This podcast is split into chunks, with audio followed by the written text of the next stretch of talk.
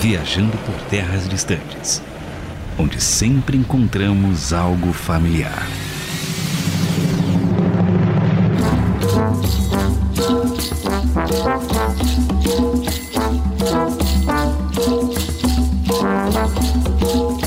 Eu sou André Castilho e viraria um pirata para resgatar minha família de outros piratas. Que homem, hein? Eu sou Carlos Pelerran e viraria um pirata. Não, para levar o evangelho é muito clichê, né? O cara é muito crente. Não, não, isso não. Meteu crentei Não, não, vi- viraria um pirata se o mundo tivesse no apocalipse, porque eu não- ainda não conheci um zumbi que nada. Então, Ah, Boa, boa. isso é um boa. bom motivo. Boa. No Resident Evil você viraria um pirata. Isso, mas no Resident Evil não é bom não, porque lá zumbi é. tá até de moto, daqui a pouco vem de jet ski também. É, lá o negócio do buraco é mais embaixo, né? O negócio é mais difícil. Eu sou o Felipe Vieira e virarei um pirata para matar Mob Dick e ser reconhecido por tal feito. E era gritar, ho, ho, ho, em uma garrafa de rum. Meu nome é Jamerson Alves e eu viraria um pirata para encontrar o One Piece. Oh, oh, oh, oh, oh, indo entregar este conteúdo. Altruísta. Seguindo a brisa da internet, cortando as ondas da rede, o pôr do sol agitando os teclados enquanto o pássaro canta, voando em círculos no feed. É isso aí, vamos viajar para as terras distantes da Grand Line para falar sobre One Piece. Olha só, hein? Que isso. Finalmente um programa de qualidade, né? Quanto tempo de podcast já, senhor André? A gente tá na segunda temporada, né? Poder acabar agora, eu já tô feliz, né? É, né? Segundo ano e finalmente um episódio bom sobre anime, né? Que até então. Ah. Mas vamos falar aí do verdadeiro top 1 dos animes do planeta, né? Invejoso Girão, que é, É mentira. One Piece, que eu já começo dizendo que eu conheci graças ao meu irmão. Ah. Ele me indicou, a gente ainda morava junto. Ele, ah, tô vendo um negócio de pirata aí, o que, que você acha aí? Eu fui assistir Ah. e Você assisti. achou que aí. era Piratas do Caribe? É, achei que era Piratas do Caribe. Que ia encontrar o Jack Nossa, Sparrow lá? o Jack Espirro, mas eu vi que é muito melhor e a Disney não pode demitir o Luffy. Ah. Então tava rapaz. Crítica social, hein? Tava assistindo One Piece, assim, maravilhoso, todos os seus mil e muitos episódios, todos os seus mil e muitos capítulos, Já deu preguiça. mais de 25 anos de história. Vocês deveriam ter paciência, vocês estão esperando aí, ó. Jesus há mais de dois mil anos consegue 25 anos assistir um anime. Só- Vocês são hipócritas. Então eu já vou falando que todo mundo que é crente é obrigado a ver One Piece. Você que não é também é obrigado, que é o maior anime da história. Então foi assim que eu conheci. Ai, tá bom. Né, Felipe? O que a gente vai fazer, né, mano? É, deixa ele se iludir um pouquinho aí, né, cara? Apesar é dele hoje, né? Vamos dizer, vamos dizer assim, né? Vamos dizer assim. Bom, gente, eu também conheci One Piece meados de ensino médio. Era na época de hype de animes, digamos assim, se é que eu posso falar assim, né? 2011 até 2013, eu acho. Existiam meio que a cadeia alimentar ali dos animes, né? Naruto, Bleach e One Piece. Então One Piece ainda tá nesse reinado aí, até pelo tanto de episódio que tem que, pelo amor de Deus. A galera morre e o anime não acaba.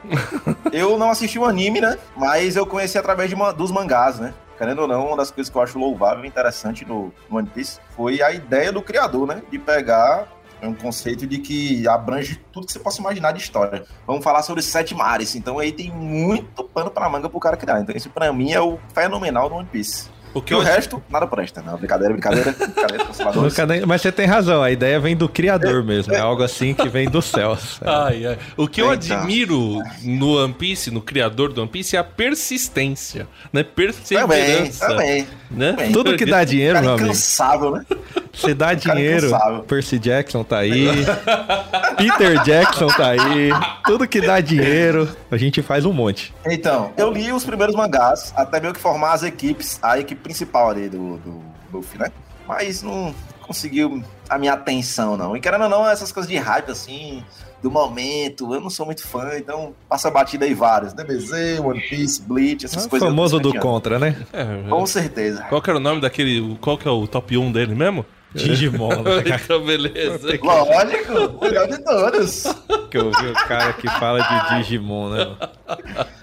Ei, rapaz, você tem um homem elástico, versão japonesa, pô, qual foi? Não, e você já não leu tudo, tá falando besteira, entendeu? Falando muita besteira. A fruta- Muita besteira. A fruta dele, a fruta dele nem é a da borracha, mas você, como não conhece, tá falando isso ainda, Tá desatualizado. certo, tá certo. Convençam aos ouvintes, então convença os ouvintes. Vai chegar o momento, calma. Rapaz, eu conheci o One Piece na pandemia, né? Eu, como todo mundo, era aquele tipo de pessoa que, pô, não vou assistir o One Piece, é muito grande, é muito grande.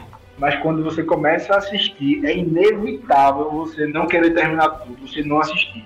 É, é uma das séries mais apaixonantes que existe. É engraçado como tem muitos episódios, mas os episódios não ficam repetitivos, não tem muitos filas no meio.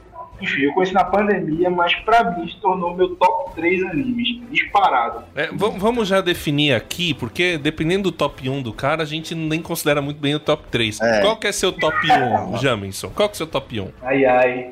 Acho que o meu top 1 é o bom e velho Narutinho. Narutinho. Que rufam os tambores. Então, e aí, o que, que você argumenta com relação a isso? Não, melhor que Digimon, né? Isso aí eu não vou te cuidar do cara. Porque assim, Naruto tava no meu top 10, Digimon tava no seu? O Não, Digimon. Naruto tá no meu top 3. Não, não tava no meu top Digimon 10, tá no meu não. top 100. Ai, ai, O que é Digimon? O que é Digimon? Pokémon da Deep Web.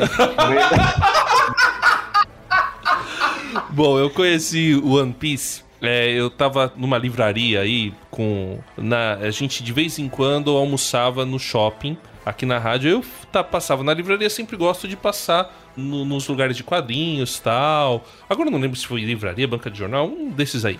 E aí eu vi o, um mangá de piratas chamado One Piece, com a caveira lá na frente. Eu falei, mano, os japoneses são doidos mesmo, né, cara? os caras fazem mangá de tudo, velho. Eu tinha. De samurai você até aceita, beleza, é da história dos caras. Aí tem outras coisas, ah, espacial, beleza. O que mais? É um pirata, velho. Tem nada a ver com os japoneses. Mas ok, aí deixei e tal. E aí fui vendo que tinha bastante daquilo. Eu falei, eu acho que faz sucesso aqui, né? E Talvez. tal, beleza. Aí, muitos anos depois, na Netflix, eu vi que apareceu lá. Aí, quando eu olhei, o, o- já tinha várias temporadas. Eu falei, eu acho que isso aqui é grande.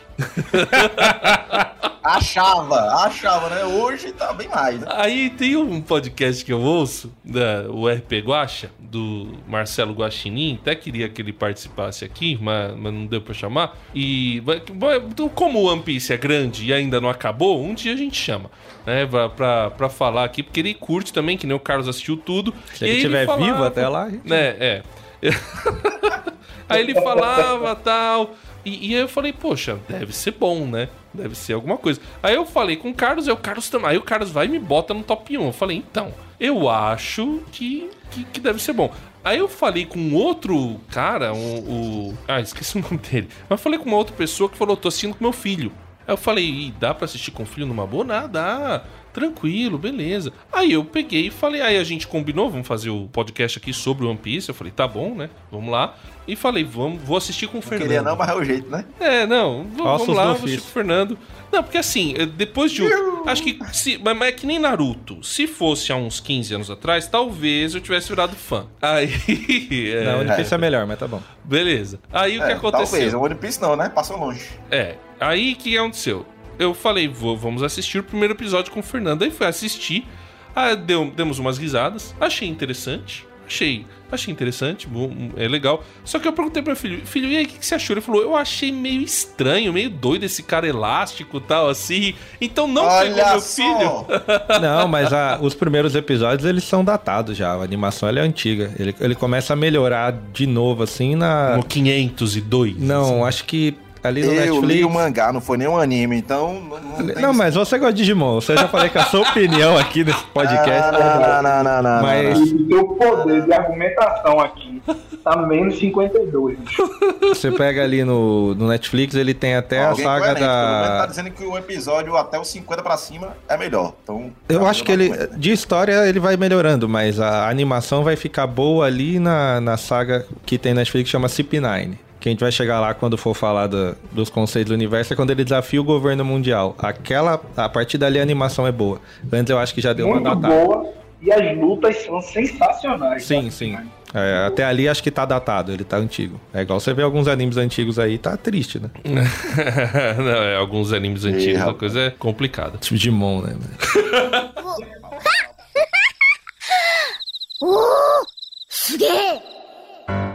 Gente, falando um pouco mais do universo de One Piece, tem o grande autor, que vocês estavam citando ele como o criador, ele é endeusado mesmo, é o Eiichiro Oda. Isso, Oda, Oda. Oda. Esse cara é muito estranho, né? Não é ele que fica. Ele responde as cartas. Cara, No- um no- cara que escreve pessoal. mais de mil capítulos é estranho. por si só, não pode nem responder. Mas ele tem é, duas coisas interessantes, como eu tava comentando com você, que são as histórias de capa. Então, as capas do mangá contam uma história paralela dentro do universo. Então, ele é gênio. não, pra mim isso é genial.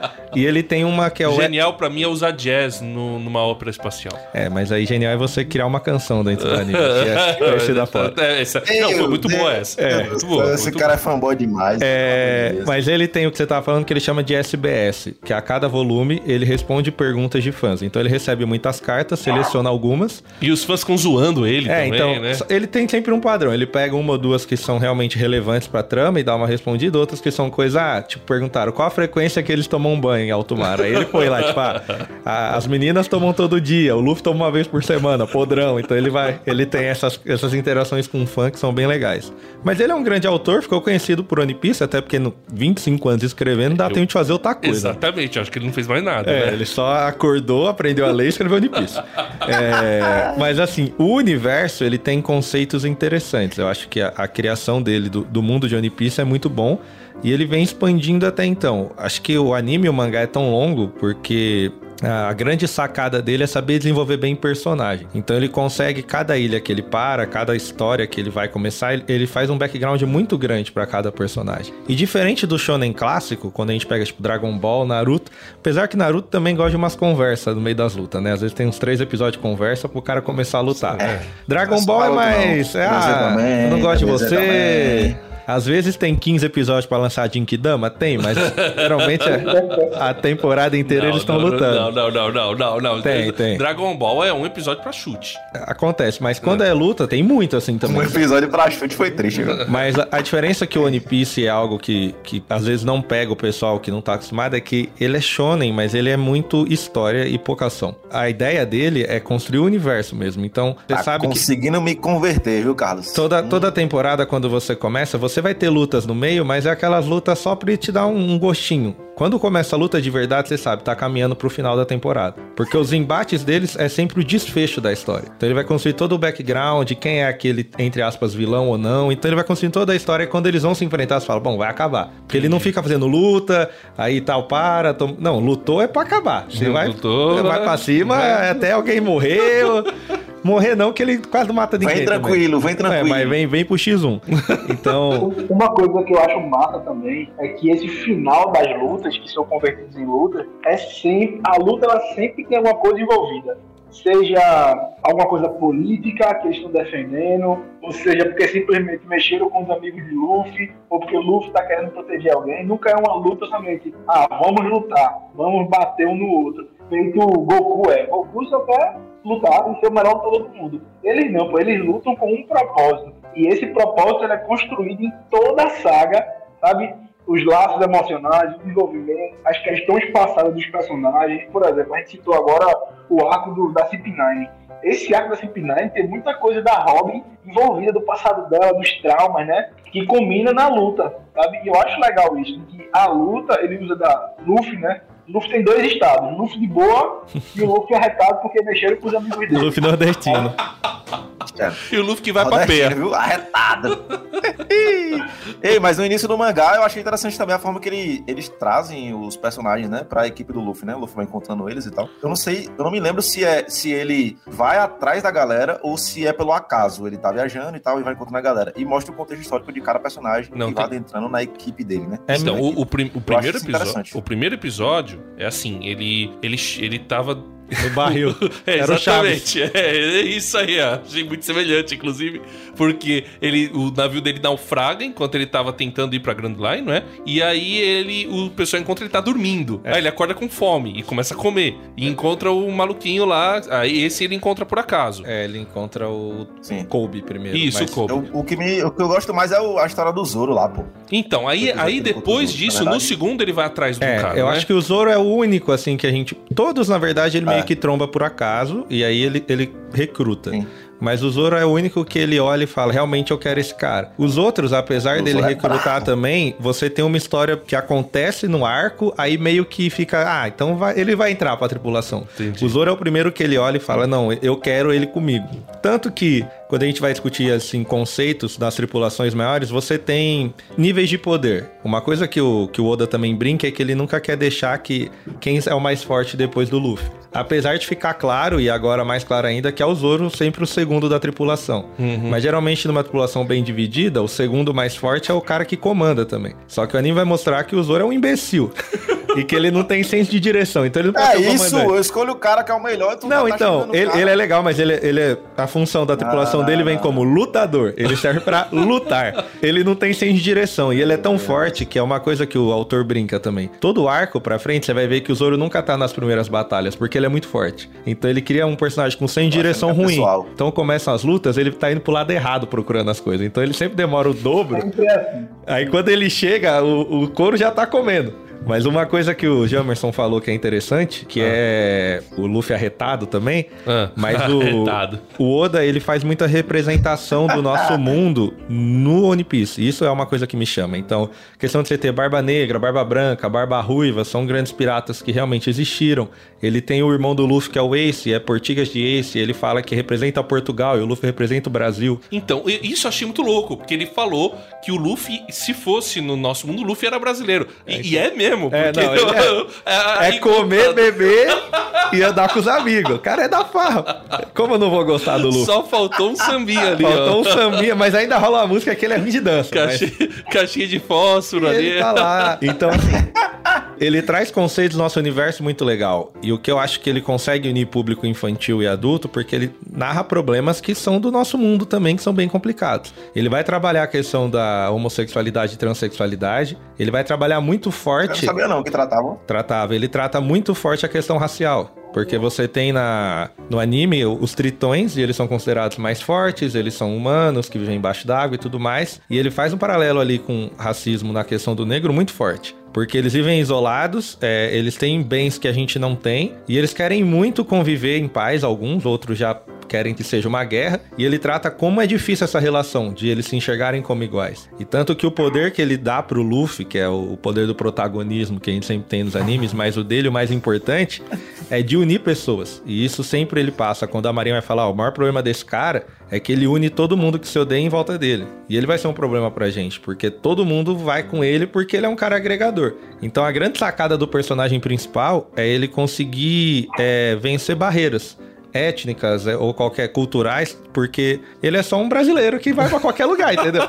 Como qualquer BR, você chega no lugar, é nós. É nóis. E é ele, ele chega lá, é nós. Então ele chega, come com o cara, chega lá. E é interessante que eles são piratas, mas eles tentam ser meio que piratas bonzinhos. E essa- É, eu vi eles salvam lá uma, uma vila e tal. Mas a, ele também trata pra gente não esquecer no momento que eles são piratas. Então, tipo, tem momento eles vão roubar, eles são piratas, mas.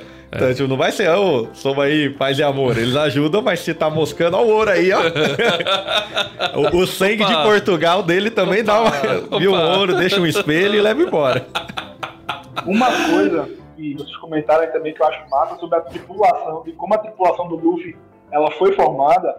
Tem um episódio, eu não lembro, é- parece que é Sanji, que ele fala pra, pra Usopp, lá quando estão em Enies Lobby, ele fala mais ou menos assim, eu faço o que você não pode fazer e você faz o que eu não posso fazer. Eles estão meio que discutindo sobre os papéis da tripulação. Então ele fala, olha, cada um da gente faz o que o outro não pode fazer, por isso que a gente tem uma tripulação. Eu lembro que quando o Luffy fala, lá em, nesse arco, no arco dos homens peixes, ele diz, olha, eu não sei cozinhar, então eu quero cozinheiro. Ó, eu não sei ser médico, então eu preciso de um médico. E como ele vai encontrando essas pessoas, muitos não queriam nem ir com ele no começo. Só que Luffy, pela postura de Luffy com eles, sabe? Seja salvando a vida deles, seja cuidando, tudo isso conquista a galera. Isso é muito massa. Porque eles não querem ir com o Luffy. Luffy muitas vezes acaba chamando eles só no fim do arco. Fala, ó, só sobe, porque você já é da tripulação, sabe? É a postura de Luffy que conquista. Então, o Luffy ele é agregador, ele começa sendo agregador já com a sua tripulação.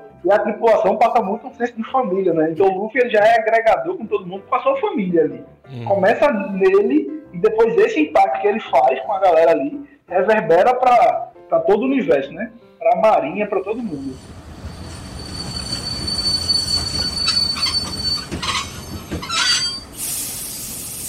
Carlos Pedirran, como é que os nossos queridos ouvintes, gamers e.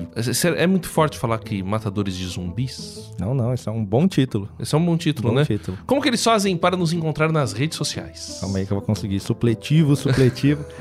é, Instagram, arroba viajando por terras distantes. Twitter. Twitter, é arroba viajando TD. E o nosso e-mail, que é viajando por terras distantes, arroba gmail.com. Aleluia. Depois de 45 programas, Aleluia. eu acertei sem olhar a cola. Ô, editor, eu acho que o Aleluia de Rendel não tem direitos autorais, então pode colocar aí. Senão você grava da sua casa vários tons, assim, você fazendo. Muito bom. Então, vamos, vamos, vamos ficar muito felizes agora, muito, muito contentes e muito alegres, porque finalmente o Carlos acertou tudo. Procura a gente por Viajando por Terras Distantes, que você encontra. Eu quero agradecer muito ao nosso querido Luiz Felipe, que não é o Scolari, é o qual que é o sobrenome dele mesmo? 7x1. Todo dia é um 7x1 diferente. Pereira. Lu- Lu- Luiz Felipe Pereira, que faz aniversário no dia do 7x1. Ele Olha é o beleza. 7x1 da rádio. É o 7x1 da É, rádio. Aí temos aqui a edição do nosso querido Pedro Campos. Esse programa do Resident Evil teve o auxílio também, o apoio técnico do nosso irmão Thiago Lisa. Teve, mas lembra Também. que esse programa é One Piece, né? Ah, não, é, esse é One Piece a gente já gravou, mas já gravou com quem One Piece? One Piece foi com os nossos amigos, que eu não posso fazer piadas xenofóbicas, Felipinho e Não, Jameson. sim, mas foi da tarde ou de manhã? Foi à tarde. Foi à tarde, então foi com o Luiz Felipe. Foi, foi. Porque eu tô querendo citar o nome dos técnicos. Ah, não, foi com ele mesmo. É. Então, qualquer atrocidade que passar, A culpa é dele. a culpa é dele, já fica aí. Eu quero. é, ah, fala, e também invejoso tirão que eu acertei tudo hoje porque é o Piece. fala. Ah, é provável. eu tava aguardando pra esse dia. Tá certo. Então, ó, eu quero mandar um abraço pra quem participou com a gente do sobre Resident Evil, né? Porque é porque eu tava com a cabeça de Resident Evil. Porque assim, a gente sempre grava a Estação Central sobre o programa anterior. Então, esse é o de One Piece, mas a gente vai falar do de Resident Evil. É o Inception da gravação. Vamos lá. Exatamente. Resident Evil, a, a gente teve aqui, ó, o Rafael Gubolin, que ele tá quase sendo um participante perene, digamos assim. E bom é que ele não participa. fica nos corrigindo, igual alguns que a gente tem que chamar pra gravar, porque corrige a gente. É verdade. Alô, teve um-. É verdade, verdade, verdade, né? Inclusive vai gravar mais aí. O, a gente tem aqui, ó, Resident Evil.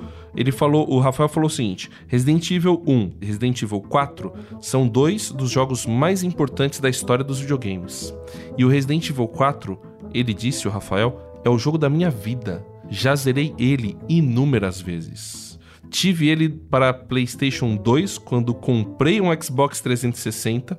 Eu comprei. Aí, ele falou: Não, eu tive para PlayStation 2 e quando comprou o Ah, Xbox tá. 360, ele comprou a versão remasterizada para Xbox. Aí ele teve um notebook, comprou ele para Steam para jogar no PC e agora vai ser o remake e ele vai comprar com certeza. Poder da vírgula. é verdade, faltou um pouco aqui. Mas ok, ele falou: Zerei ele várias vezes, eu sei tudo. Nossa, ele deve estar jogo. infartando em casa, porque vai sair o Resident Evil 4 agora de novo. Uhum. É, um remake pro PS5. Então ele deve estar morrendo em casa. É, é. Ah, ele diz o seguinte: meu primeiro contato com o jogo, né, com Resident Evil, foi no Play 2, comprou no camelô, colocou o jogo e não conseguiu jogar de tanto medo. Aí ele falou que o começo do jogo você entra em uma cabana e tem um zumbi lá. Eu joguei até essa parte e parei de jogar. É Só, literalmente os dois primeiros minutos de jogo. só fui voltar ao jogo e zerar ele de fato um tempão depois. E hoje eu jogo de trás pra Casado com frente. filho e joga meio-dia. pra ninguém reclamar. Aí ele falou que os filmes eu vi alguns depois, mas não dá não. Acho que o filme do 5 é o pior filme que eu já vi na vida. Muito ruim, horrível. Eu nem terminei. Então temos aqui um contraste. Resident Evil 4, o melhor jogo dele da vida. Resident Evil 5, o pior filme da vida. Vamos indicar pra ele o filme do Mario Bros, que ele pode... Mas qual? O antigo? Porque os irmãos são encanador mesmo. Muito ruim. Mas não, esse, esse é, Se esse é esse bem filme não for o pior da vida Esse dele. é bem ruim. Você vê que tem uma evolução, né? No passado, os filmes de super-heróis eram muito ruins, o pessoal foi melhorando. Aí, os filmes de videogames, muito ruins, e agora estão aos poucos. acho que o pessoal tá, tá melhorando. Daqui a pouco ganha um Oscar. Ele Daqui citou Play Oscar. 2, saudades Play 2, de, na época que ia no camelô e comprava 50 reais em jogos e levava o dono do camelô pra casa. Ó, falei com o Douglas Xavier, Douglas falou assim, tava, o, me mandou, né? O Douglas Xavier, ele é do Good Vibes. Vai sair coisa God, boa não, com good ele. não, good não, God É, Vibes, good God vibes Não, não. é, God, God Mas vai sair Vibes. coisa boa Vai com sair. good vibes. É. Não, mas é o God Vibes. Então é com God ruim. vibes, que com good O vibes. Douglas Xavier é, é, virou nosso ouvinte assíduo, falou que elogiou a gente, gosta pra caramba. Ele falou que o de Resident Evil deu vontade de entrar na conversa e falar um pouco sobre os games. Ele falou que é fã demais da franquia nos games. Nos games, ele deixou bem claro que é nos games. Você vê que todo fã ressalta Exato. que o filme é um negócio errado. que. Exato. Só que aí a gente tem a Saniele. A Saniele Paixão, Ela fez um negócio diferente. que fez um negócio diferente. Ela pegou a igreja dela e falou: a gente vai fazer, no meio da pandemia, a gente vai fazer uma competição.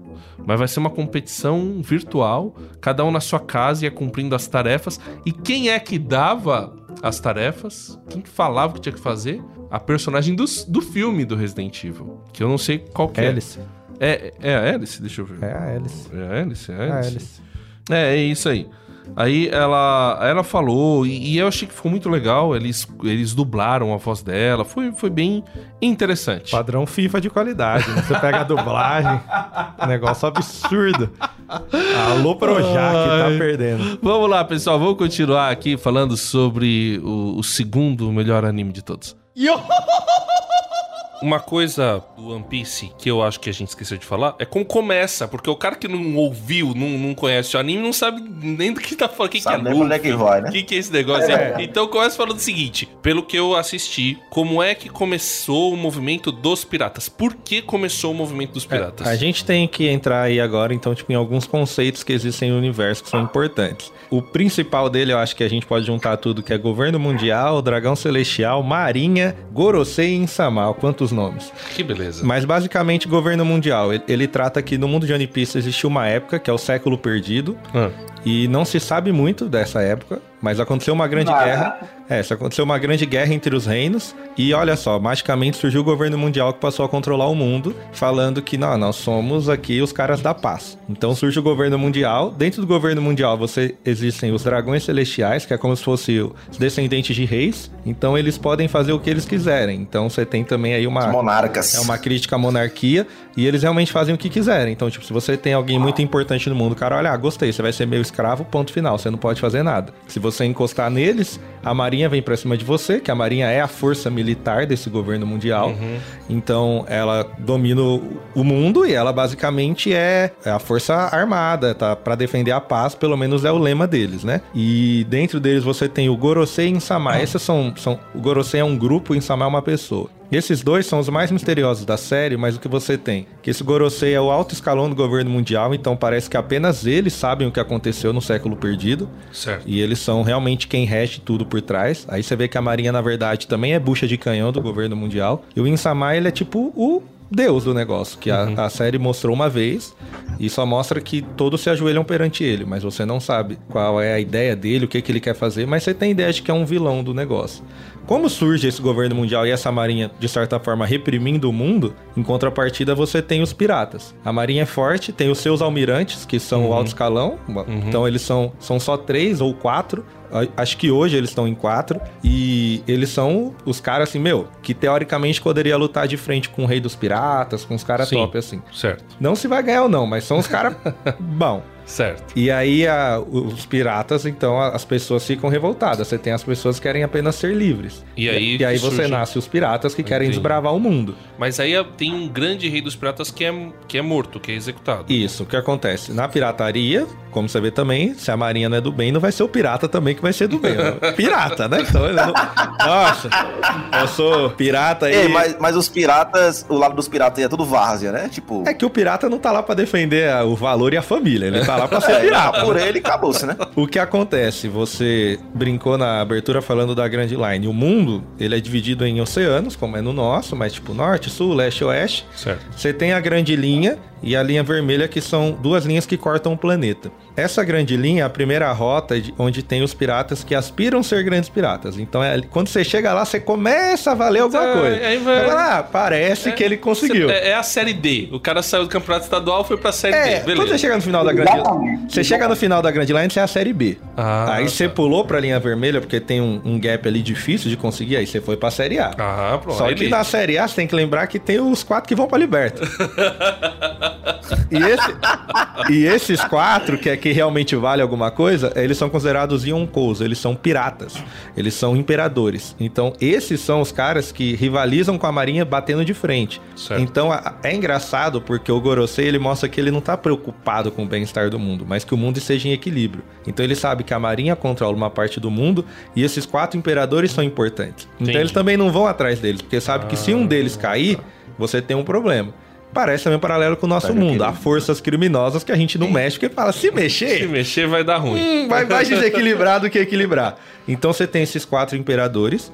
Não fala exatamente quando eles surgem, e, e- mas dá a entender que tinham imperadores antes desses que estão hoje. E por que, que ele virou o rei dos piratas? Porque ele conseguiu terminar essa linha inteira, que nunca ninguém conseguiu, só ele, a linha vermelha. Chegou Sim. na última ilha, descobriu o que aconteceu no século perdido, Certo. então ele teve todo o conhecimento e os segredos. E aí ele, aí ele fala: Eu sou o rei dos piratas, eu sou o mais forte. Certo. Só que o problema é que, ou melhor, não é nem ele que fala, a Marinha que nomeia ele. Certo. Só que ele diz que há um segredo naquela ilha e que ele chegou antes do tempo. Isso é uma discussão muito legal, porque ele chega e a tripulação dele dá risada do que eles acham lá. Aham. E ele fala: Isso é fascinante, mas eu cheguei antes do tempo. E aí você vai ter outras profecias dentro da série que é muito importante. Então ele se entrega pra Marinha pra morrer, porque ele já tava doente, a Marinha não prende ele. Ah, Então ele se entrega pra Marinha pra ele dar o discurso de falar: o One Piece é real, procurem, porque ele sabe que a pessoa certa vai chegar no tempo correto. Então ele se sacrifica Então pra ele, que ele então ele não encontrou, né? No caso, ele encontrou, avistou, sei lá. ele encontrou, mas é, é como se ele não fosse a pessoa certa e não tivesse no momento correto Entendi. daquilo ser usado. O One Piece, então, é o grande objetivo Entendi. da história. O One Piece ele é real, Ah. ele morre dizendo isso, e o autor já falou que não vai ser uma coisa quando chegar lá, ah, o One Piece é a sua viagem. Não, ele falou que não vai ser essa coisa. O One Piece é a jornada com seus amigos. Isso que é algo tangível. Isso que é algo tangível. Lá, lá, 25 anos você vem falar pra mim que o One Piece é o poder da amizade, ele vai ser morto. Mas ele falou, não, tem alguma coisa, ele tá reforçando Ah, que então tem. tá Então bom. a gente não sabe o que é. Se a gente for entrar em Aí mais chega lá, é uma peça. Piece. Então, a gente tem no mundo, e aí também o Jamerson pode falar com nós que ele manja que os outros dois são orelha, viu? Então você É, pode me é interromper verdade. que eles não sabem de nada.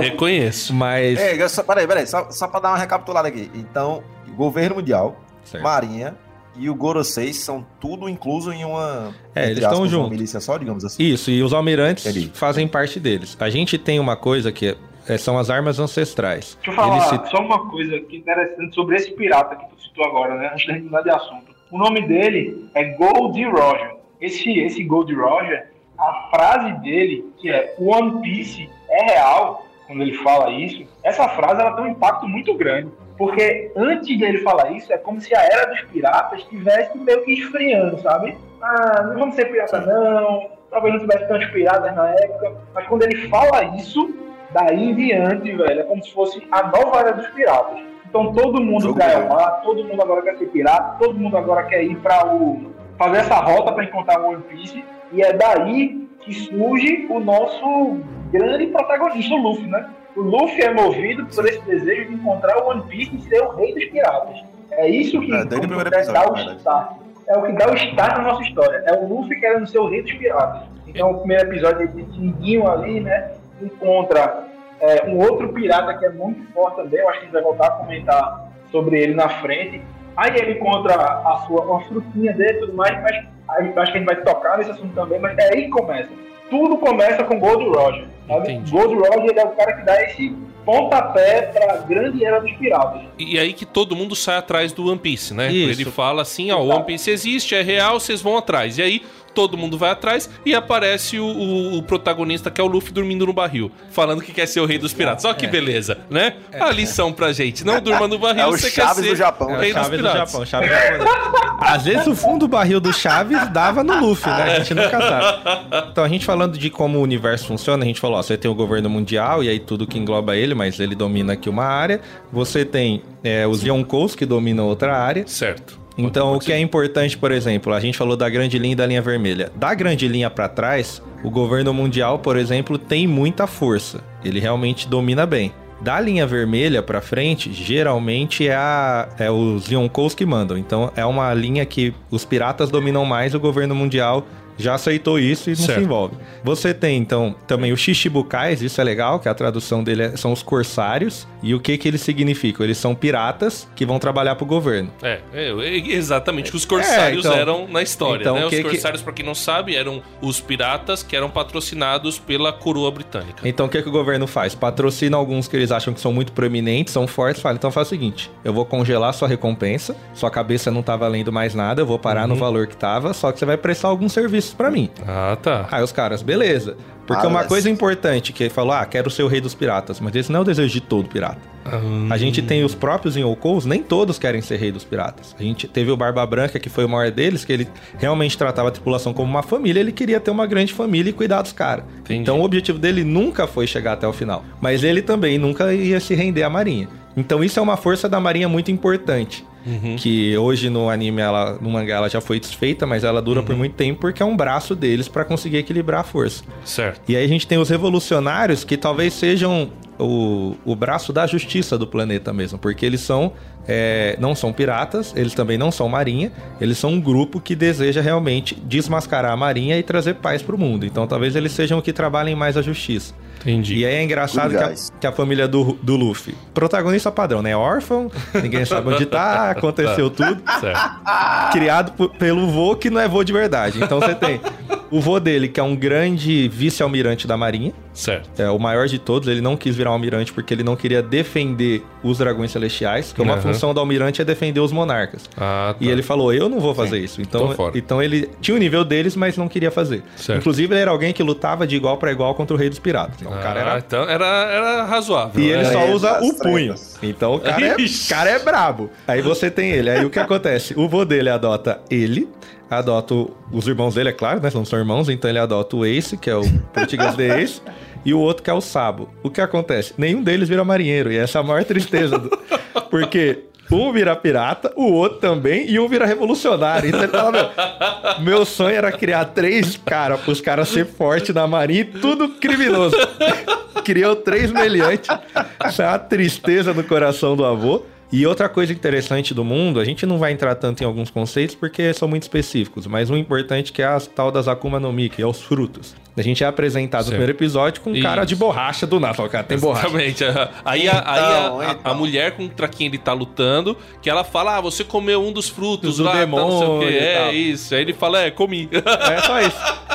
É, tem muitas coisas. tava com fome, né, pô? Tem muitas coisas por trás, tem muito conceito. e Só aí esses frutos dão superpoderes. Dão poderes. Você sabe que ele surgiu também junto com o governo mundial. Não tem relato que ele existia no século perdido. Certo. E a gente vai falar mais do século perdido quando chegar na hora dos personagens, que tem um que é envolvido nisso. Mas enfim, você tem essas frutas, elas têm divisões. Basicamente, você tem a logia, que teoricamente era pra ser a mais forte, que ela tá ligada a você meio que ter intangibilidade, então você precisa de um poder específico pra acertar o cara, um ser humano normal não consegue.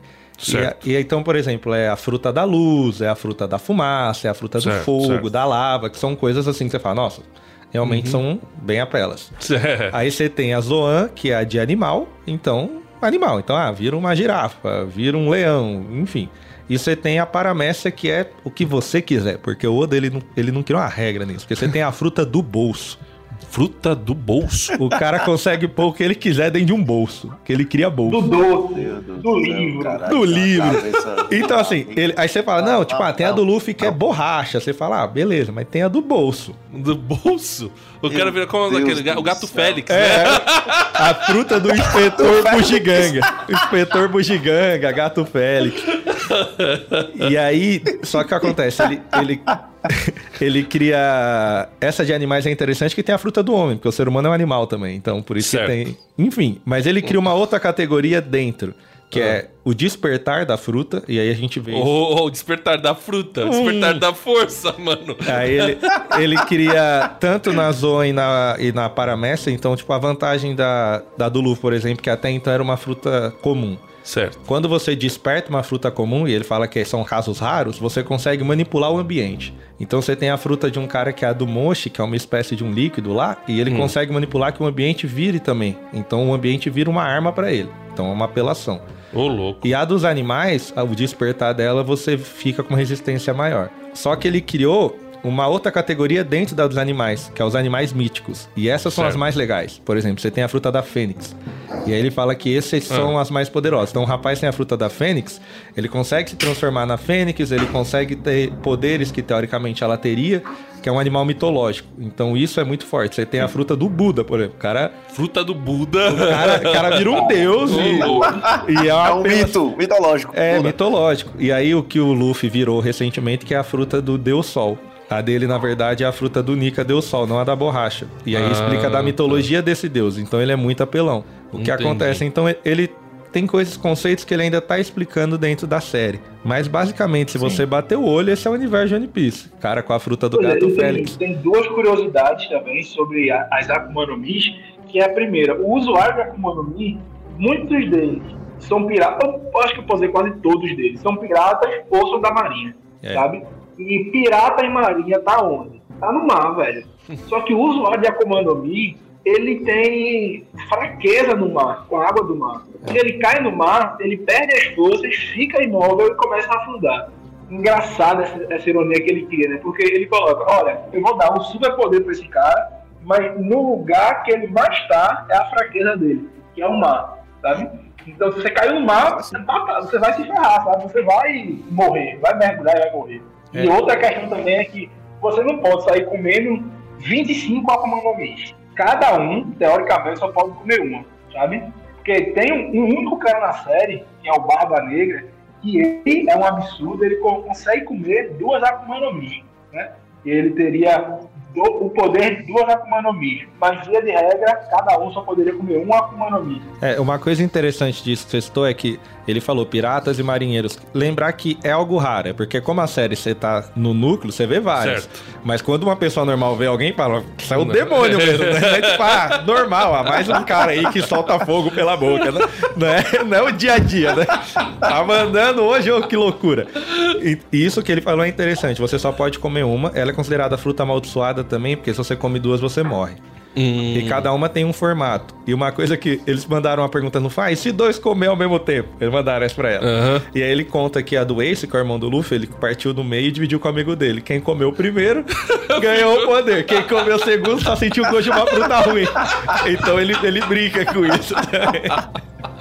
Mas eu queria só falar um negócio que eu acho muito legal, que vocês falaram aí do. Talvez a gente até fale um pouco mais disso daqui a pouco. Só que um dos piratas só queria ter uma família. É o Barba Branca, É o né? Barba Branca. É, só queria ter uma Ih, família e o. Luffy lá vira tudo mais ou menos uma família.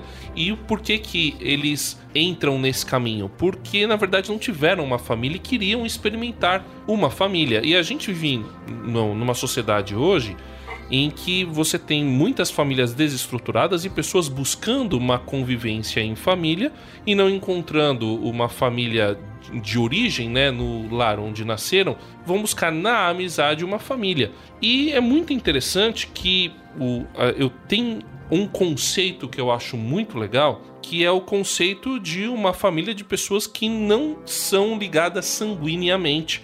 E quando você lê, por exemplo, na Bíblia, né, que a gente gosta de citar aqui porque a gente lê bastante, tem a seguinte frase: Como há somente um pão, nós que somos muitos, somos um só corpo, pois todos participamos de um único pão.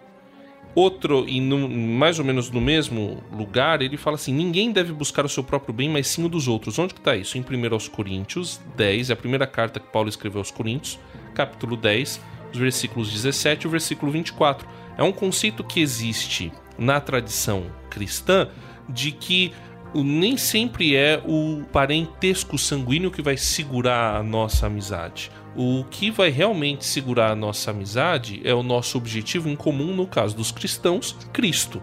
Cristo é o que vai realmente nos ligar e nos transformar numa família e vai fazer com que sejamos uma família, mesmo que não sejamos parentes e as- muitas vezes que sejamos de raças, de etnias e de alguns pensamentos diferentes. O que importa é que nós estamos ligados a Cristo, todos juntos. E estando ligados a Cristo, fazemos parte de uma mesma família e partimos do mesmo pão, que tem a ver com o ritual cristão da ceia. Então, na ceia, a gente parte o mesmo pão e todo mundo come do mesmo pão, simbolizando que a gente participa de uma mesma comunidade, de uma mesma família.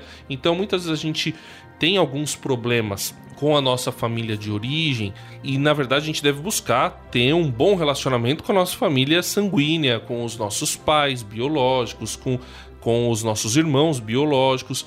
Mas existe essa coisa legal de você se tornar irmão de alguém por causa do objetivo e, e daquilo que vocês seguem, que é o caso de Cristo, que é o caso do cristianismo e, e, é interessante que aí se torna uma família de verdade. A gente acaba sendo muito mais próximo às vezes das pessoas com quem a gente convive mais tempo, é o caso dos cristãos, pessoas de uma mesma comunidade religiosa, da mesma igreja, do que das pessoas com parentesco sanguíneo, porque nós estamos lá buscando o mesmo objetivo. Isso acontece no barco, né? Que o cara vive todos os dias como uma pessoa num ambiente limitado no barco, onde o resto só tem mar, ou eles se matam ou eles ficam unidos, né? Uma coisa que é muito legal também, esse ano em janeiro teve a Escola de Missões Expresso, que eu sou diretor, e o André foi falar pra gente, e ele falou sobre cultura e tudo mais, cultura pop, foi muito bacana. E eu, junto com um amigo meu, a gente usou o Luffy pra evangelizar um rapaz. Isso foi, foi louco, assim, porque tava conversando com ele, ele tava com a camisa do Star Wars, e aí o meu amigo falou: Ah, aprendi na palestra. Meteu Star Wars, só que aí o cara olhou e falou: Ah, não curto muito não, só tava com a camiseta. não tinha o que vestir hoje, eu vou dar é. a camiseta e sair na rua. Aí eu falei: Putz, vai ficar feio. Agora, mas o que, que você curte? Ah, curto anime e tal, né? Tava assistindo One Piece. Aí eu, pô, One Piece. Aí comecei a conversar com o cara. Meu amigo tinha apresentado o plano de salvação, ele não entendeu. Uhum. E eu comecei a fazer paralelo com o Luffy, com o navio e com o que ele faz com os amigos e quem foi Jesus. E o cara falou: Poxa, cara, isso é da hora eu quero prender mais esse Cristo. E o cara começou a ir para a igreja por conta disso. Então a gente uhum. vê como a gente consegue fazer paralelos interessantes. Rapaz, se a gente olha para o Luffy e para o seu navio isoladamente, a gente pode ver muito o papel de do, muito do que Cristo fez, né? Cristo ele pegava, ele nunca quis, olha, eu quero você bom, eu quero você sem defeito, quero você sem máculas. Muito pelo contrário. Ele ia na, naquelas pessoas mais feridas, mais mergulhadas no seu pecado e salvar aquelas pessoas, sabe?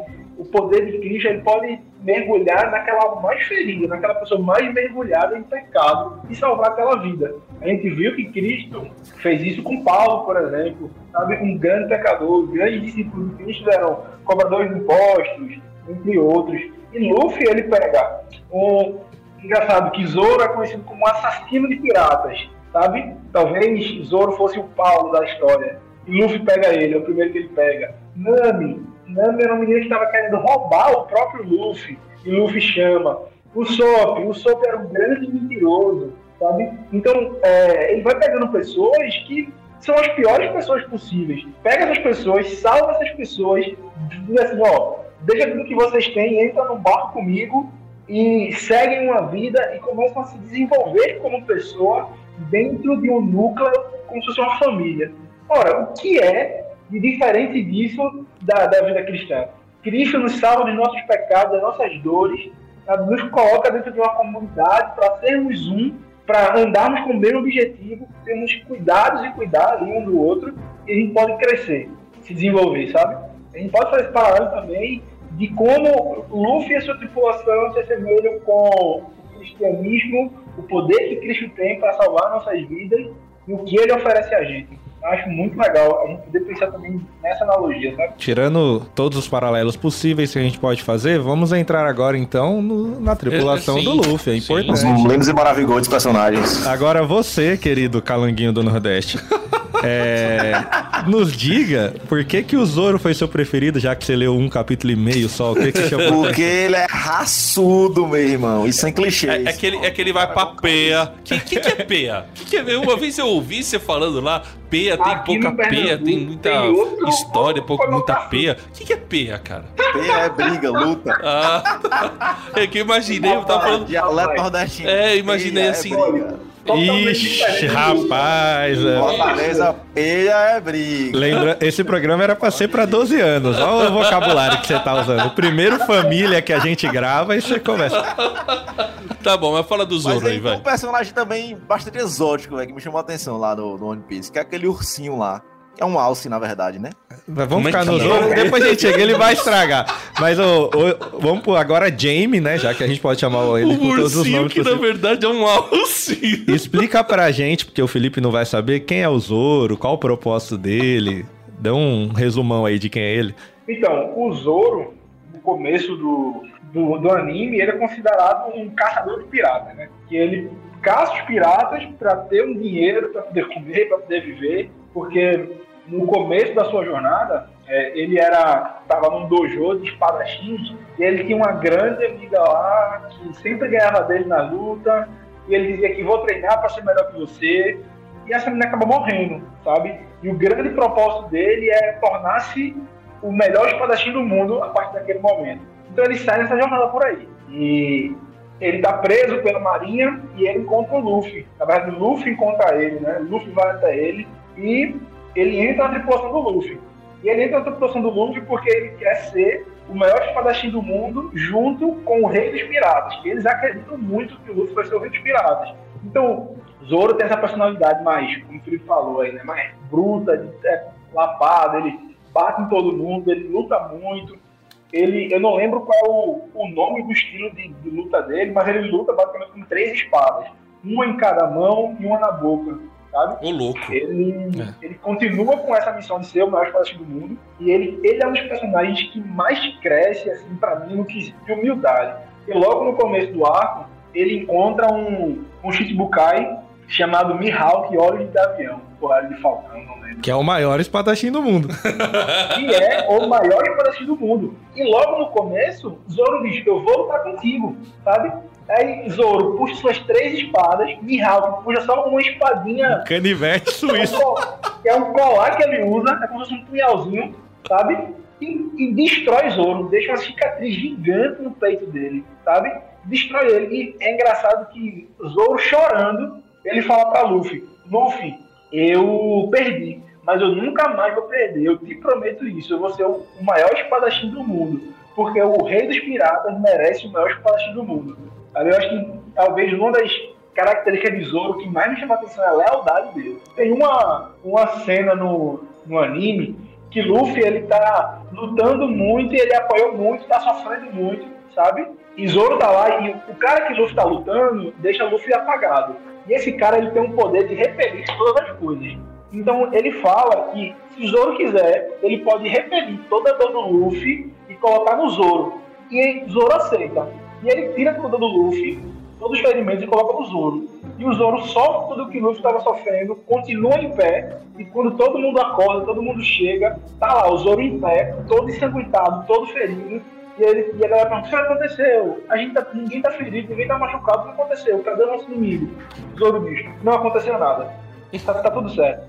Sabe? Eu acho muito massa isso do Zoro, que mostra muito a personalidade dele, que ele não se importa em ganhar fama, ele não se importa em nada, mas se importa muito em cuidar dos seus e, e cuidar do seu capitão, sabe? Então, ele não quer um holofote. Daí, ele segue a sua trilha para ser o, o maior espadachim do mundo, né? E até agora ele ainda não conseguiu, mas ele tá nessa, nessa jornada aí. Bom, se a gente for falar de todos os personagens, vai ficar 200 anos aqui. Ah, não, né? vamos dar um vai resumo dar. rápido da Só... tripulação. Então, o, o Luffy é o capitão. Isso. E ele quer ser o rei dos piratas. É, uma coisa importante de cada personagem é que todos eles têm um sonho. Então vamos, vamos, vamos bater nisso. Qual eu, é? Eu queria chegar nisso daí. O, o, Zoro, ele tem o sonho de ser o maior espadachim do mundo. Aí, como ele falou, ele lutou, tomou uma surra. Nessa altura do, do anime, ele treinou com o melhor espadachim do mundo para poder certo. melhorar. E ele fez essa promessa de nunca mais perder. E isso é, algo que o Oda tem honrado no anime. Então, o que é interessante, ele também não põe o Zoro para lutar sempre, porque ele prometeu que o Zoro nunca mais ia perder.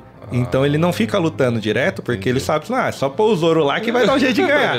então ele não põe. É, Aí é horrível, né? A gente segue, por exemplo, você tem o Sanji. O Sanji é o cozinheiro da tripulação. O Zoro é o lutador, o Sanji é o cozinheiro. O sonho do Sanji é encontrar um mar que chama All Blue. Achei que era ser o maior cozinheiro de todos. É, porque um seu... quer ser o rei dos piratas, outro quer ser o maior espadachim, outro quer ser o maior cozinheiro. Quer ser o Jacan, não. Masterchef, versão japonesa. O Atala, não. Ele... Daisy Paparoto. Ele... O sonho dele é achar... E é, é legal que todos os sonhos dele, apesar de Rei dos Piratas, Maior Espadachim, são meio que intangíveis. Porque quando eles falam, os caras falam, toma vergonha da tua cara, né? Que vai ser o maior. O do Zoro é achar o All Blue. Que não, é o... do, do Zoro não, do Sanji. O do Sanji, achar o All Blue, que é a junção de todos os mares. E isso é impossível na formação que o mundo existe hoje. Certo. Só que você tem aí questões das armas ancestrais, que a gente vai falar rapidinho, que podem ser que construam um mundo, é, destruam as barreiras do mundo onde todos os mares se encontram. Então ele também tem um sonho que é impossível. Só que aí ele se identifica com o Luffy, pelo que eles vivem, ele vai ajudar o Luffy e o Luffy fala: o seu também vai se cumprir. Aham. Você tem o Zop, que é o maior mentiroso, quer ser o maior atirador do mundo, porque o pai dele é o maior atirador do mundo. Certo. Só que a gente vê que o Zop é o grande mentiroso da série, então pode ser que ele não chegue lá. A, Ele tá no foco errado, né? É. Ele devia ser o maior mentiroso do mundo. a Nami, que, que, é uma, que é a navegadora deles, que é quem. O barco só não afundou até agora por conta dela. que o resto é um bando de pereba no mar. Mas ela é a maior cartógrafa que existe, a gente pode dizer assim. Então é- o sonho dela é mapear o mundo inteiro. Então ela decide ir com o Luffy também, que ela fala: Não, eu quero desenhar o mundo inteiro. Então Certo. com você eu vou chegar lá. A gente tem o Chopper, que é o que ele brincou que é a rena. Mas que ele é o. É o que ele Versão comeu a fruta do ser humano, então ele consegue ir lá tal, fazer as coisas dele. Ele é um médico da tripulação. Ô, louco. Porque ele foi treinado com um grande médico na ilha dele. Ah, tá. Então o sonho dele é conseguir criar um remédio que cure tudo. Então você fala, pô, é impossível, mas ele acredita piamente que ele vai chegar lá. Você tem o, o Frank, que é o, o construtor, é, é o carpinteiro, na verdade, né, do barco. Ele que constrói o, o segundo navio deles, porque ele, Certo. ele perde o primeiro, eles constroem o segundo. E o sonho dele é também ser o, ma- o melhor carpinteiro e ele tem as plantas de uma arma ancestral. Que as armas ancestrais, se a gente resumir rapidinho, é Pluton, Uranus e. E acho que a outra é Netuno. Poseidon. Poseidon. Poseidon. Poseidon. Então, que é um do mar, um teoricamente relacionado ao céu, e a outra à terra. Você não sabe necessariamente o que é cada um, se a gente só sabe Certo. que na verdade você tem Poseidon, que é um- uma sereia que consegue é, mandar nos reis dos mares, então ela consegue manipular o mar inteiro a favor dela. Ô, louco. Então são, são coisas interessantes que podem acontecer aí no meio. Hum. E ele tem a planta de uma dessas. Ele foi treinado também com o melhor carpinteiro. No final todo mundo conheceu alguém bom, né? O cara pode não ser bom, mas, Mas o ele é- conheceu o melhor. é ter costa quente. Aí você tem o Brook, que é o músico do grupo, e ele Certo. toca a famigerada música Binks no Sake, que é, que é uma canção também milenar, que eles não sabem quando surgiu, mas ela Certo. retrata o século perdido, Aham. um tal de Joy Boy, que foi um grande conquistador de antigamente. Então ele é o músico do grupo, ele tem a fruta, eu não lembro qual necessariamente é a dele, mas ele morreu e ele volta, ele tipo ressuscitou. Só que É acontece... um esqueleto É. de ter morrido excitado. Só que o que acontece? Por que, que ele é um esqueleto? Porque ele morreu e aí levaram o corpo dele. Quando ele conseguiu, como alma, achar o corpo, já passou muito tempo, aí só tinha o osso. Que- então, tipo, não era pra ele ser um esqueleto. A fruta dele era pra ele morrer e voltar. Mas levaram o corpo embora. Então, assim, são explicações maravilhosas. E, e aí ele, ele realmente decide acompanhar o Luffy porque toda a tripulação dele morreu. E ele quer cumprir essa É jornada. lógico, né? Se o cara é, esqueleto. Ele quer cumprir isso com eles. Você tem o Jinbei, que ele é um tritão, ele é o último que entrou na tripulação até então. Certo. Ele, ele é o timoneiro. Então ele agora. Porque a Nami meio que fazia tudo com eles. Então agora ele é um cara que consegue realmente guiar o navio. E aí eles fazem questão de colocar cenas que eles escapam de lutas e de coisas porque ele consegue controlar o navio. E os tritões, lógico, podem ficar na água. Então ele tem, consegue manipular a água também, que é a fraqueza deles. Uma coisa que a gente pulou.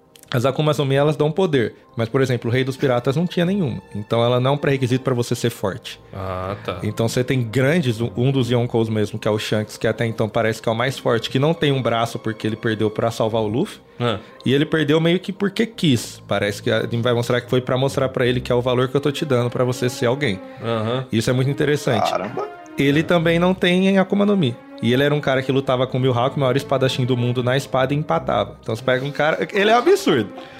A gente tem a Robin, que talvez seja o personagem mais importante para a história desenvolver. Porque se existiu o século perdido, nesse século perdido, a, a humanidade criou pedras que eles chamam de poneglyph, onde conta a história, mas na língua antiga que ninguém sabe ler. Só o povo da Robin sabe ler. O que, que o governo fez? Matou todo mundo do povo dela. Só sobrou ela. Então ela é perseguida desde criança porque ela tem um conhecimento que ninguém mais tem. Ah, tá. Então, até os outros piratas muito fortes querem ela, porque ela consegue ler e decifrar. Pra você chegar na última ilha, você tem que Você conseguir. precisa- Você precisa decifrar algumas coisas do caminho, Entendi. que só ela vai conseguir fazer. E aí o Luffy consegue pegar ela pra tribulação e aí É. ele vai conseguir chegar. Essa, essa saga das. É, só que o que acontece? Cada pirata e Yonkou, que é os, os mais top, eles têm uma guardada com eles. Ah. Então nessa ala lê, beleza, vai lá na, onde o cara tá, dá uma surra nele e pega o que ele tá guardando. Entendi, entendi. É, você tem a Vivi, que é um membro que a gente põe em honorário, mas tá esperando que ela é a rainha de um reino. O governo mundial, apesar de a gente falar que tem aqueles deuses e tal, ele, ele também divide em reinos. Então o Certo. que acontece?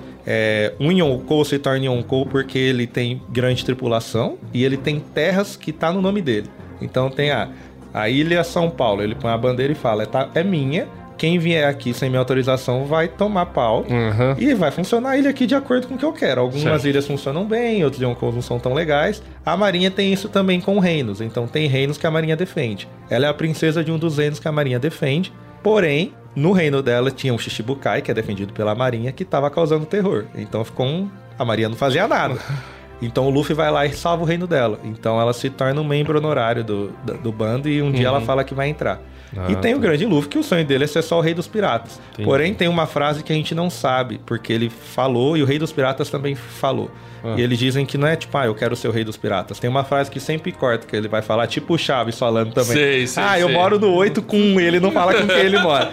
O Luffy é a mesma coisa, ele fala, não, porque eu vou, e aí não fala o que que ele diz. E é uma frase que muitos dão risada, mas quando o, o Shanks, que foi da tripulação do Rei dos Piratas, ouve, ele entende, poxa, esse cara deve ser o prometido que o meu capitão falou. Ah, Então você tá. tem toda uma profecia em volta dele. E o chapéu que ele usa era do Rei dos Piratas, Uhum. o Shanks guardou e entregou pra ele. Falou: o dia que você for forte o suficiente pra chegar até onde eu tô e me devolver, aí eu tenho fé que você pode ser o Rei dos Piratas. Então a jornada dele Chapéu primeira sertão. é chegar com o chapéu do sertão lá e devolver pra ele e falar: eu consegui. Quando ele conseguir É fazer isso. To- a gente vive, todo mundo meio que treinou com alguém muito forte. Ou, ou foi, tem alguma ligação com alguém muito forte. E o Luffy tem essa grande ligação com o Shanks. O Shanks foi da tripulação do Rei dos Piratas, e o Rei dos Piratas deu esse chapéu ao Shanks, e o Shanks deu esse chapéu ao Luffy. O Luffy comeu a Akuma no Mi dele porque estava com o, o bando pirata do Shanks. Essa, essa Akuma no Mi tava com o Shanks, sabe? Aí Shanks meio que deu uma vacilada, olhou pro lado, o Luffy foi lá e comeu. Tava com fome, era só um garoto guloso. Agora, o guloso. Aí o Luffy, ele quer ir embora com o Shanks pro mar, e o Shanks que ele não pode. Aí, quando o Shanks tá no mar, o Luffy meio que cai no mar, corre pro mar, cai no mar, e a- aparece um, um peixe gigante lá. Aí a gente já pode fazer analogia com o Jonas, né? Não, tô. O cara mandou o Aí Jonas. né? aparece, aí aparece um peixe gigante pra comer Luffy. E o Shanks espanta esse, esse peixe só com um olhar. Entendeu? Mas antes o peixe vai atacar o Luffy e o Shanks meio se põe na frente e come o braço do Shanks. né? Então o Shanks, a parte- isso é quase no primeiro, no primeiro episódio. Então o Shanks faz tudo no arco sem braço, sabe? E como ele falou, não tem uma Akuma no Mi. Pra mim, Shanks é o, personagem mais forte. Ele é o mais forte e mais enigmático da série, né? Ele é bem Sabemos enigmático. pouquíssimas coisas sobre ele. O autor diz que o Shanks é a representação dele dentro da série também. Ah, tá. então, Mas é meio que o- isso daí é tudo contado em flashback? você tem isso no flashback, e depois. É, vai sempre voltar, né? Quando Ah, vai tá. introduzir um personagem que tem a ver com a história, ele, ele volta também em muita coisa. Entendi. Mas isso é legal do Shanks, como ele falou. Você vê que ele é muito forte, então fica meio que em comparação. Ah, ele perdeu o braço pra um bicho que ele mata. E aí depois ele fala pro Barba Branca na reunião que ele fala: Eu dei meu braço pra nova geração porque eu acredito neles. Então ele fala: Eu deixei, tipo, ele deixou tomar o braço dele pra mostrar pro Luffy: Ó, a importância que eu tô te dando. Eu não te dei só o chapéu e você só não comeu uma fruta. Já que você tá falando que você vai ser esse cara, eu tô acreditando em você com o meu braço. E o braço Louco dominante. Isso? Louco isso, hein? E o braço dominante. E, e se, se o, se o cara deu o braço dominante continuou sendo forte, É, imagina- antes era capiroto. Não, isso é interessante em termos de sucessão, né? Você acreditar na nova geração, acreditar em quem vai suceder você. E ele junta muito mitologia, isso é interessante, porque a espada do Shanks chama Grifo. Quem conhece Grifo, né, vem... Sim. E o- a mitologia do Grifo é que ele protege um grande tesouro. Então, quando você faz essas ligações, você fala que é interessante. Ele é o cara que protege o grande tesouro. O grande tesouro do capitão dele. E ele tá procurando quem é o verdadeiro que vai pra lá. Porque uma coisa que a gente citou rápido aqui era Go D. Roger, se você viu. O D, Ele é também um. Eles falam que é descendência, entre aspas, do demônio, porque eles consideram que os dragões celestiais são deuses e os D são os que se opõem a ele. Então eles sabem que todos aqueles que têm esse D no nome podem ser o prometido. Porque. Ah, tá. E o Luffy é um deles. E a trama central agora atrás, que você tem o Luffy e o Barba Negra, que é o que ele citou, que é um desgraçado na série. e eles são muito fortes.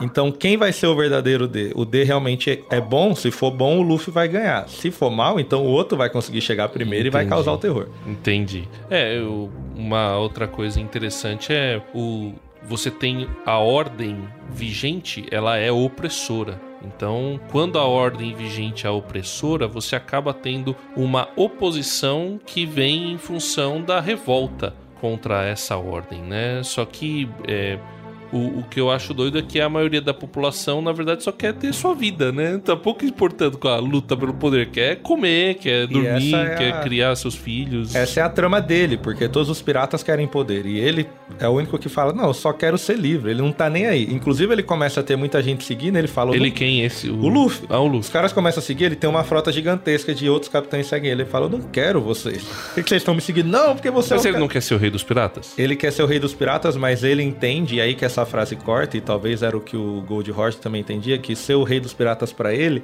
não é ser necessariamente o mais forte, mas ser o mais livre. Ah, tá. Então a ideia dele é de eu vou navegar o mundo inteiro e falar, eu posso navegar por onde eu quiser, não é pra eu chegar lá e falar, nossa, como eu consigo. Entendi. Mas o que eu acho doido, Jamison, é, é que eu vi no primeiro episódio foi o Luffy falando, né? Eu vou ser o rei dos piratas. Nem que eu morra tentando, mas eu vou ser. E isso impressiona o menininho, o, O Kobe. É, o Kobe. Você nem falou do Kobe, coitado. Ele quer ser da marinha, cara. É, hoje no anime ele é um marinheiro forte. Ah, é um entendi. marinheiro forte. E aí o, ele vira pro Kobe e fala, eu vou... E, e o Kobe era um medroso, né? Um covarde. E aí ele se torna corajoso, a redenção dele. Exatamente. Ele fala assim: Eu vou ser o rei dos piratas, nem que eu morra tentando. E aí o Kobe fala: Puxa, eu sempre quis ser da Marinha, mas abandonei meu sonho. Quer saber? Eu vou ser da Marinha. E, e, e, e segue no mesmo objetivo. Então, realmente, cada um tem um objetivo e cada um mira uma coisa, nem que. E assim, eu vou persistir no meu caminho até lá, nem que eu morra tentando fazer isso aqui, nem que eu morra,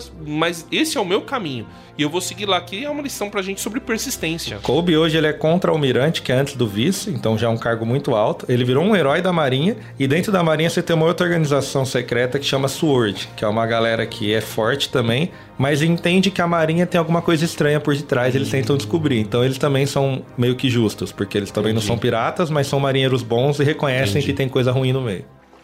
Pere, pere, pere, pere, pere. Pere, pere, pere, pere, pere. Pere, pere, pere, pere, pere. Bom, temos aqui o One Piece que começou como um mangá, já fez muito sucesso lá como mangá, então o pessoal, né, no Japão comum fez sucesso no mangá, vem pra anime. Aí virou anime e como ele continuou escrevendo mangá, os caras continuaram fazendo anime. Fez sucesso, os caras continuaram, tá aí, 25 anos, mil episódios, mas tem filmes também, tem jogos e tem a estátua em Kumamoto. Que que é isso aqui? Cara, é. O One Piece ele conseguiu fama de diversas coisas. Os filmes são interessantes porque eles contam. Vai ter live action da Netflix também, né? Vamos chegar nessa tristeza.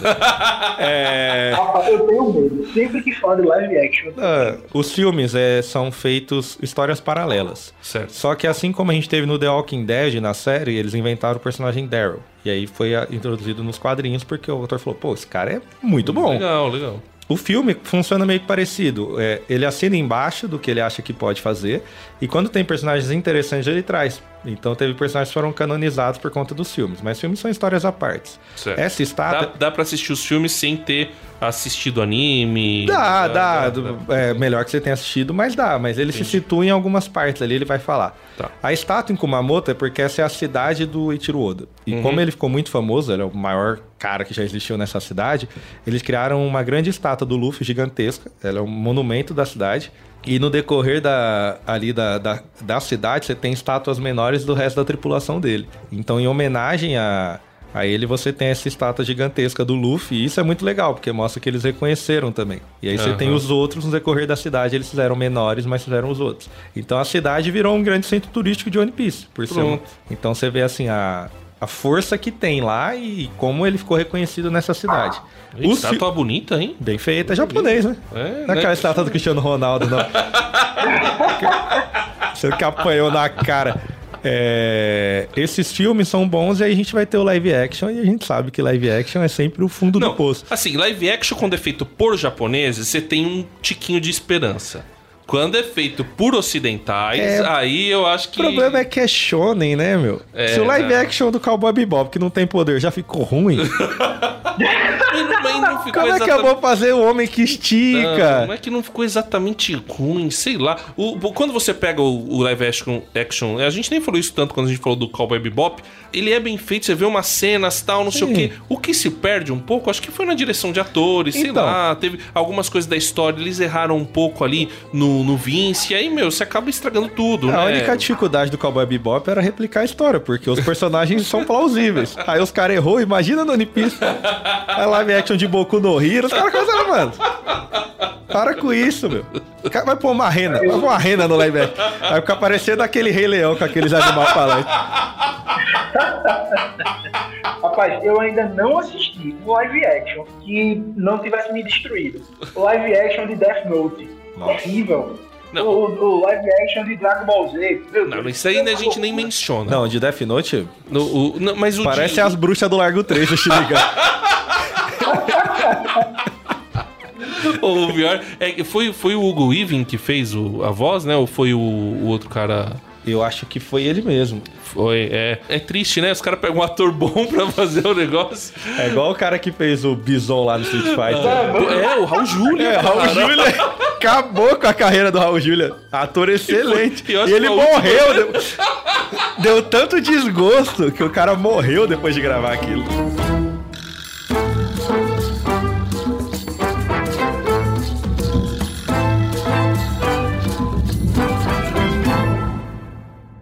Viajando por terras distantes.